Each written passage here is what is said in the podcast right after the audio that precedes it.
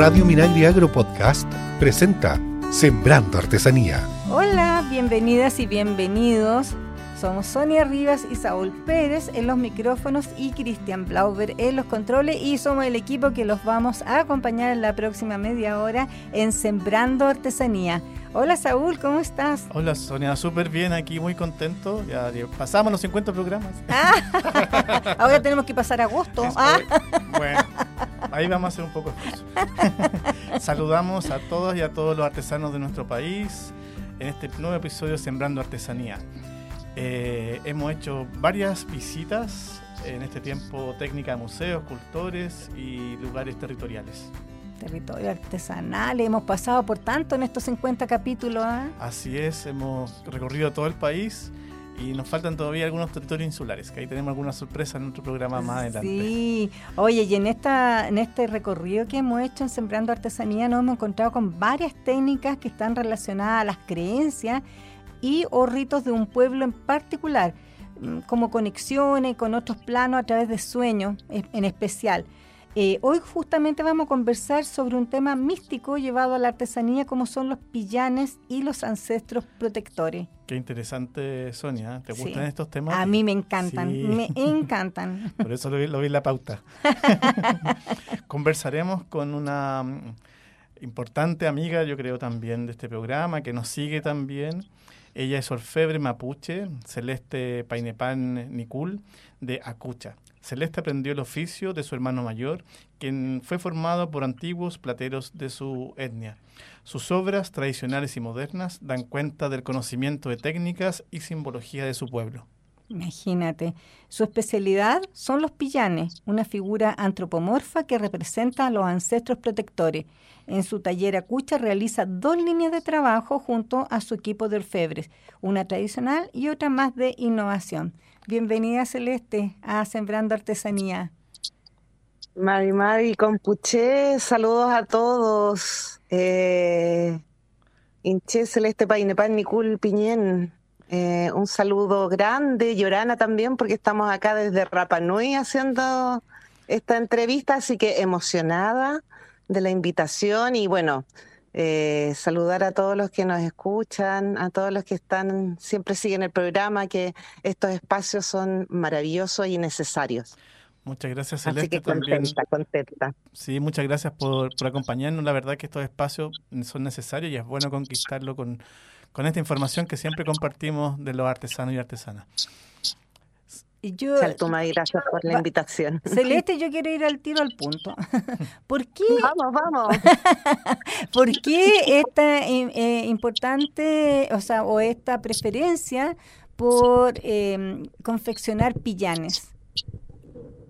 Eh, bueno, la platería mapuche siempre estuvo en mi vida desde muy pequeña, entonces siempre me cautivó ver eh, a nuestras papás y a nuestras abuelas a nuestras somos, a nuestras mujeres, a todas, a las tías, usar aunque fuera una joya muy pequeña, todas tienen un, una joya con, diseño mapuche y que, y que va más allá del diseño también, con toda la tradición, que son nuestros símbolos, nuestro, nuestro metal también, nuestra historia.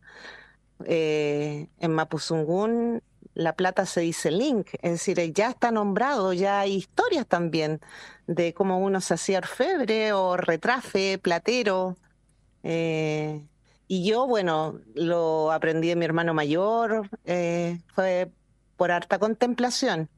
Y bueno, yo creo que ahí hay un orgullo también del linaje materno y paterno, nuestros Cuifi Quecheyem, nuestros antepasados, nuestros viejitos, eh, venían de los pies del volcán Yaima, los Painepan.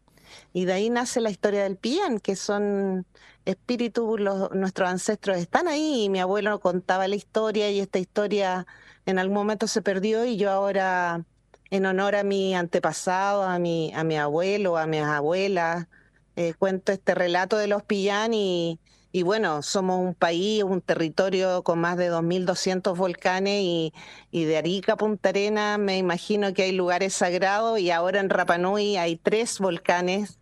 Ya llevo uno visitado y fui a saludar, por supuesto, con toda la rogativa que se debe hacer y entregar, porque todo tiene que ser recíproco. cómo se desde el momento en que uno saca la materia prima y también tiene su lado espiritual. Hay un Nehuen ahí, digo yo. El Nehuen es la fuerza que todos tenemos, que es una fuerza física de estar bien alimentado, bien apellinado, decían los viejitos antiguamente, con salud, bien alimentado, y otra vida también de espiritualidad, y eso era recordar a nuestros ancestros. Y, yo lo hago recordando a, los ancestros más antiguos de la familia Painepan Nicul, y Painepan, Paine Mapuzungune celeste y Pane un apócope del puma, del pangui. Y también ahí se entrelaza, bueno, todo, todo el lenguaje de la tierra, y eso es, es, mi obra. Ahí se fundamenta todo desde la mapu, el respeto, cómo entrar al bosque, tantas cosas, y saludar al volcán, por supuesto. Pues. Oye, oye Celeste, entre medio de estos volcanes, ¿nos puedes contar un poco de estas ensoñaciones, de, porque imagino que estas figuras también son reveladas para ti, muy respetadas también, un poco de, tus orígenes de niñez, juventud, un poco, imagino, en el sur de Chile. Yo creo que está el orgullo de contar lo que hizo el abuelo y por qué lo hizo y, todo lo que uno, a ver, eh, es parte de la historia, es decir, es cultura, es, eh, es un tributo de parte mía a mi linaje, porque yo también he llevado un proceso como Che, como persona. Es decir, ser artesano es un modo de vida, entonces volver a conectarme y pensar en cómo pensaban los antiguos, eh, eso es conocimiento y sabiduría. No sé si algún, en algún momento voy a llegar, pero ahora, claro, me preocupo de los ciclos, eh, cómo ellos también conocían eh, el lenguaje de la estrella, es decir, lo visible e invisible también. Y todo eso también lo aplico a la obra y me doy cuenta en cada taller que visito de otros lamientos, de otros hermanos artesanos, que claro, esa es la, raíz.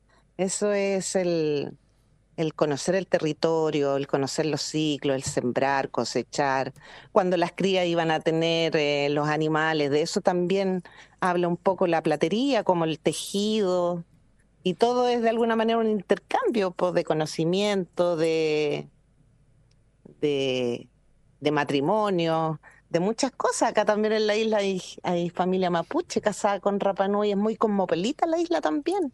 Hay hartas técnicas. No solo franceses. sí, también el, mapuche está en todos lados y que hay que seguir con las tradiciones. Oye, Creo que eso es súper importante. Celeste, yo te quiero hacer una consulta. Cuando mm, tú hablas de toda esta, mm, eh, eh, que se le hace todo este tributo al linaje, pero también hablamos de los ancestros protectores. ¿Qué ancestro eh, es el que más eh, tú, por ejemplo, replicas o haces en tu orfebrería o la tienes presente en tu orfebrería? Mm, yo empecé con lo más tradicional y era Huentro y Somo, hombre y mujer, que ahí empieza todo el, el inicio de los linajes de todas las familias, mapuche o no mapuche. De, entonces, eh, me doy cuenta de, y, se me van revelando también en el camino, es, muy especial, no, no sé cómo explicarlo porque hacer este tipo de diseño tan tradicional que no es solamente mío, es decir, es algo que se reveló en su momento, que yo también tuve la fuerza para tomar esta responsabilidad y, y curiosamente sueño más allá en el territorio, en Gualmapu, en un lugar que como tranquila que en la ciudad. Pero bueno, ahí nacen los y yo creo que, que siempre han estado. Es decir, hay diseños básicos, como puedo decir, que son los, eh, el abuelo y la abuela, y de ahí nace todo el Reman, la familia que es tan importante. porque nadie crece solo, es decir, los talleres también son familiares. Qué bello escuchar esto del conocimiento revelado. ¿Cierto? Nos ha aparecido varias veces, emergido aquí desde el muy interior, de lo más profundo de los artesanos, sobre todo el mundo originario. ¿No es así, Sonia? Sí, no, totalmente. Hay una conexión con, con otros Los planos. son importantes igual. Son, yo creo que la primera vez que llegué a presentar mi obra así como más haciéndome responsable también de mi, de mi oficio, pues de lo que eso tiene deberes y derechos, digo yo. y cuidarlo también y respetarlo, porque a veces también me equivoco, es decir, es un caminar es un camino, es un camino de vida. Eh, y es un camino súper sano. Yo tengo, es decir, la suerte de viajar por varios lugares y, tengo buena agua, sobre todo en el Gualmapu. o ahora que estoy, no sé, con familia de artesanos, es decir, nosotros ya hacemos redes y nadie crece solo, es decir, también me di cuenta en el caminar que eso es súper importante, es decir, eh, hacer comunidad, eh, preocuparte por el otro, ver en qué bueno, estamos. Celeste, pasa, también el intercambio de técnicas. Claro, y pasa que uno cuando empieza en un camino se va encontrando con, con personas que te van ayudando en el camino, van apareciendo mágicamente y eso es muy bonito. Una historia, una experiencia de vida. Cuéntanos, Sembrando Artesanía. Estamos conversando con la orfebre mapuche celeste Painepan Nicul eh, del taller Acucha sobre los pillanes y los ancestros protectores que se representan en la artesanía. Celeste, tengo tantas preguntas para ti que no sé por dónde partir. y, voy a, ir a lo que a mí me, interesa. Eh, ¿Cuál sería un ancestro, por ejemplo, que yo podría cargar que me protegiera? Bueno, generalmente los pillanes son, bueno, de, territorio, de linaje, eh, y se recuerda al ancestro que más de alguna manera dejó una huella dentro de la familia, porque no cualquiera se hace pillán. Es decir, tiene que haber, eh, en este caso, bueno, yo cuento la historia de José Painepan Guayán, mi, mi abuelo, que que hizo por su comunidad muchas cosas, es decir, se pudo organizar, está también el, el, cuidar el territorio, puede decir, él se preocupó de, que cada vez que cruzaba el Mapu, bueno, mi, abuelo vivía en, el, en la frontera, entonces él cruzaba para el lado argentino, pero él antes de, salir, y bueno, su, su trabajo era pasar ganado de un lado a otro, que hasta el día de hoy se hace porque hay pasos secretos.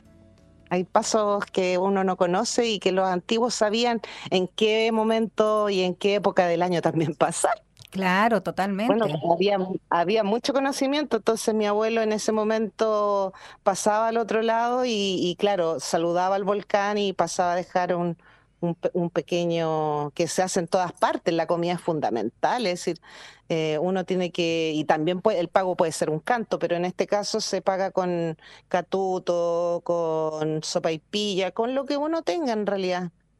Es decir, e, ese pago y ese saludo es en recuerdo a los ancestros, es agradecer también, por eso estamos acá.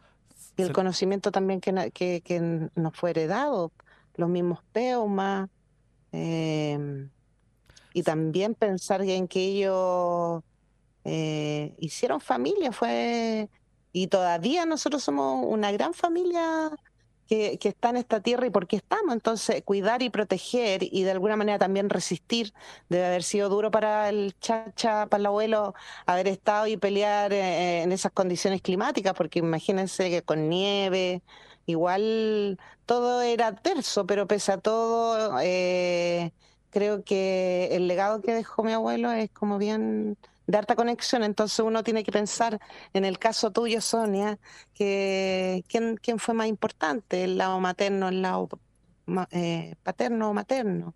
Creo que eso es importante, es decir, y bueno, yo tuve la suerte también de, de estar muy ligada a mi, a mi abuela materna y, y me vinieron a hacer el rito del Catancahuín, entonces súper amapuchada desde muy chica. Creo que eso ha sido muy importante para lo que hago hoy en día como, como che, como persona, como, como mujer adulta ya que, que transita este espacio sagrado y que, y que con harto respeto entrega este este conocimiento de que la gente conozca por qué uno hace los pillán y por qué recordamos a los viejitos. Así es, así es. Oye, Celeste, para, para pensar un poquito en tu rutina diaria, pensemos en tu rutina diaria como orfebre, ya como para llevarlo a lo más concreto. ¿Cómo es tu rutina diaria como, como orfebre, pensando que ya estás como revelada tu respecto a una... Me levanto muy temprano en la mañana, como los viejitos, porque ahí está la mejor energía. Eso trato de hacer. Eh. Ahí han cambiado mucho mis hábitos. Eh, transito también, pido permiso en todos los espacios que llego, eh, voy practicando todo lo que voy aprendiendo y se va eh, revelando pues nuevamente el camino. me levanto temprano, trato de tomar un, buen desayuno, y ya ahí me siento al tiro al computador un poco para que las ideas estén más frescas, pero le dedico muy poco tiempo, es decir, una hora, dos horas. Trato de que no se me vaya mucho tiempo en eso. Y de ahí ya me meto a las nueve de la mañana al taller. Ahí estoy de las nueve hasta las seis, eso sí, trato de llevarlo bien así como un trabajo. Soy obrera, digo yo, de, mi taller y eso me hace feliz. Sí, pues tienes que eh, ponerte horario. Sí, sí, soy bien disciplinada. A lo mejor es feo que lo diga. no, pero está bien. Las cosas resultan así, po. es decir, uno tiene que tener su espacio ordenado. Igual entro contenta al taller, pues si no, no entro, no. Ahí también trato de que la energía, entregar la mejor energía en el trabajo, pues creo que eso es, en eso se basa también las joyas que yo hago en el taller Acucha. Y tengo dos colaboradores que, bueno, eso va a depender del ciclo, digo yo, pero ya se, han estado comprometiendo más con el taller. Mis hermanos también me ayudan mucho. Mis Tañi, la mía Malfún, mis hermanos de sangre, que en este caso es mi maestro, el mayor Mariano, que, yo lo vi desde niña hacer eh, los diseños. Y él después ya se dedica ahora a la cocina que tiene, que está muy relacionada. Mis dos hermanos, nosotros tenemos un restaurante y ahí también la cocina nos ha enseñado el fogón, todos los secretos que, que existen y eso yo lo aplico netamente al taller desde tener el autocuidado de las herramientas, de estar también fortalecido, de, de estar bien sentados, todos los problemas que nosotros como artesanos también tenemos, porque al final hay que cuidarse los brazos, puede dar una tendinitis, es decir, también hago pausas, también hay momentos y al equipo de trabajo trato de que sea así, se trabaja por ciclo en el taller, hay momentos en que estoy sola trabajando y todo es a pulso, desde comprar la materia prima hasta atender a los clientes. Eso es bonito porque es como un director de orquesta, digo yo.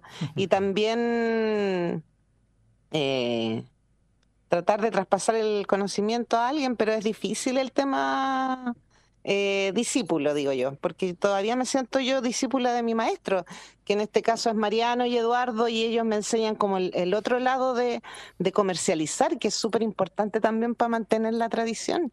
Es decir, yo digo la olla primero, me disculpan, pero es como, por eso también le pongo tanta seriedad a entrar al taller.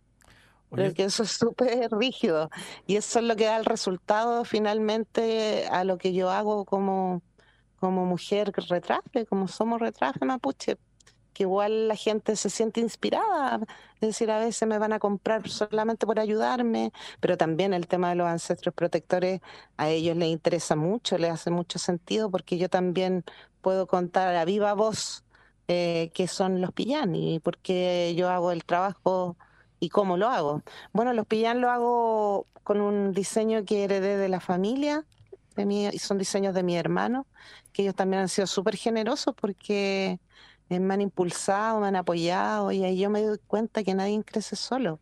Y estuvimos desde chiquititos metidos en el fogón, entonces eso también es bonito. Eh, igual tenemos diferencias, ellos están preocupados también de sus cosas, pero el taller eh, lo dirijo yo, es decir, ahí creo que también la mamá y el papá me enseñaron a ser una mujer de carácter y a proteger también el taller. Es no basta con hacerlo bien. No entra cualquiera al taller, me imagino un, no, soy un, poquito celosa con el taller porque porque ha, costado decir eh, además que lo protege, está bien que lo protege hay que protegerse también. Oye con las lunas también hay procesos creativos diferentes tal vez. Sí, yo trabajo harto con la Guillén, sí, bueno, la saludo. Y bueno, los antiguos antes trabajaban con luna llena, entonces todo ese conocimiento que yo también voy contando a través de las joyas, eh, es bonito porque es muy personalizado también en la simbología y el diseño. Entonces también los ciclos de la luna es súper importante. Hay ciertas cosas que los viejitos antiguos no hacían, entonces también cómo nosotros podemos trabajar, eh, no por trabajar, sino que también respetar los ciclos. Pero también trabajar si había luz, pues, si ellos trabajaban y sembraban con la luna llena, porque a veces en la ciudad no lo vemos, pero tú vas al campo con luna llena y está clarito. Sí, yo cuando chico. me imagino que también. Yo me acuerdo caminar por algunas pampas con luna para el lado de la gente que vive al lado de los, lagos, para el lado del mar hay todo, hay otra observación de la naturaleza. Discúlpame, Saúl. Oye, Celeste, eh, tengo una consulta. ¿Qué es lo que más te gusta hacer a ti en, esta joyería? Eh, ¿Aro, eh, colgante? ¿Qué es lo que, ¿Cuál es tu especialidad ahí? Todo, todo, me gusta todo. Todo inspiración, todo es, todo es, eh, como te dijera, la platería, ahí están todos los secretos pues, en, en, en la naturaleza. Entonces, Así explico yo mi platería y los anillos yo creo que es como donde me siento más cómoda, pero pero todo, todo, los chaguay son importantes, todo tiene un relato, todo tiene una historia. Entonces, pero yo creo que ahí entre lo tradicional y lo moderno eh, salen diseños súper interesantes y la gente también te busca por eso, para, porque porque sienten que hay un Nehuen, porque porque la, materia prima, en la plata en este caso, y e, es, importante, puede decir, hay, hay un hay un respeto ahí a la platería mapuche. Oye, porque entrega mucha protección. mucha, mucha cosa que tiene implícita todo este trabajo. Escuchamos a nuestros invitados. Estamos en Sembrando Artesanía. Estamos conversando con la orfebre mapuche Celeste Painepan Nicul del taller Acucha sobre los pillanes y los ancestros protectores que se representan en artesanía. Oye, yo tengo una curiosidad. Eh, ¿Qué se necesita para hacer un pillán? Por ejemplo, yo te mando a hacer un, este, yo te, o voy y compro nomás. ¿Cómo es la cosa? Yo, por ejemplo, quiero tener un ancestro protector, un, un pillán te lo mando a hacer, te digo qué es, te doy las características. O de tomar un pedido, digo yo. Sí, o te compro lo que tú tienes fabricado. Eh, tengo una vitrina pequeña en Santiago que la gente puede ir y comprar directamente y ahí tengo varios diseños de pillán. Comencé con dos, los viejitos más antiguos y ahora hago papá y hago un pillán de mujer lonco Ahí he ido investigando y se han ido revelando historias en los fogones que transito. Em, ¿Y cómo yo sé cuál es el que me, sirve a mí o que me podría identificar con él? Yo ahora, por ejemplo, eh, los últimos que he estado vendiendo son como para los hijos de mi amiga. Y ellos se han ido por el lado de los ñen, de los protectores del bosque. Y yo creo que contar eh, a partir de, ser guardián del territorio y, llevarle a los pillanes y explicarle a los niños, a partir de eso les hace mucho sentido. Tengo el ñancó, que es un, sapito, y exista, y es zoomorfo, es una figura zoomorfa. Yo creo que depende. Sonia, tú tienes que buscar a tu abuela, a tu abuela, que, que dejó como un, no sé, una, caló muy fuerte también en tu formación y hasta el día de hoy te guía y te protege. Pero por otro lado, a lo mejor viene otro otro otro huichán, otra visita, otro que necesita alguna joya y, se va a llevar un pillán. Es que son mágicos, de repente uno los ve y, se conecta y, me escucha la historia y dice, ya, quiero ese. Hay unos pillanes chiquititos, paguaguitas también hay protectores, así como existen las medallas para cuando nacen como contra, que se les pone la cintita, también se le puede poner un pillán chiquitito. Oye, tú dijiste, tú dijiste, conexión. tú dijiste en el primer bloque que para poder hacer un pillán, o sea, un ancestro tendría, tendría que haber sido pillán. ¿Y qué, cuáles son las características para que un ancestro se convierta en un pillán? Eh, dejar algo en la comunidad, por ejemplo. Mi abuelo dejó el cementerio, José Paine Panguayán, que cuando uno entra a Cherquenco, y bueno, y la comunidad también se llama así, que creo que no cualquiera, porque él supo dirigir a su comunidad y fue siempre los loncos o los ulmen.